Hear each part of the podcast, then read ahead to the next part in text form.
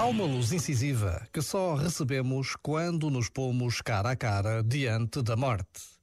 Há uma luz incisiva que só recebemos quando nos pomos cara a cara diante da vida. Há uma luz incisiva que só recebemos quando nos pomos cara a cara conosco próprios, com cada pessoa, com cada situação.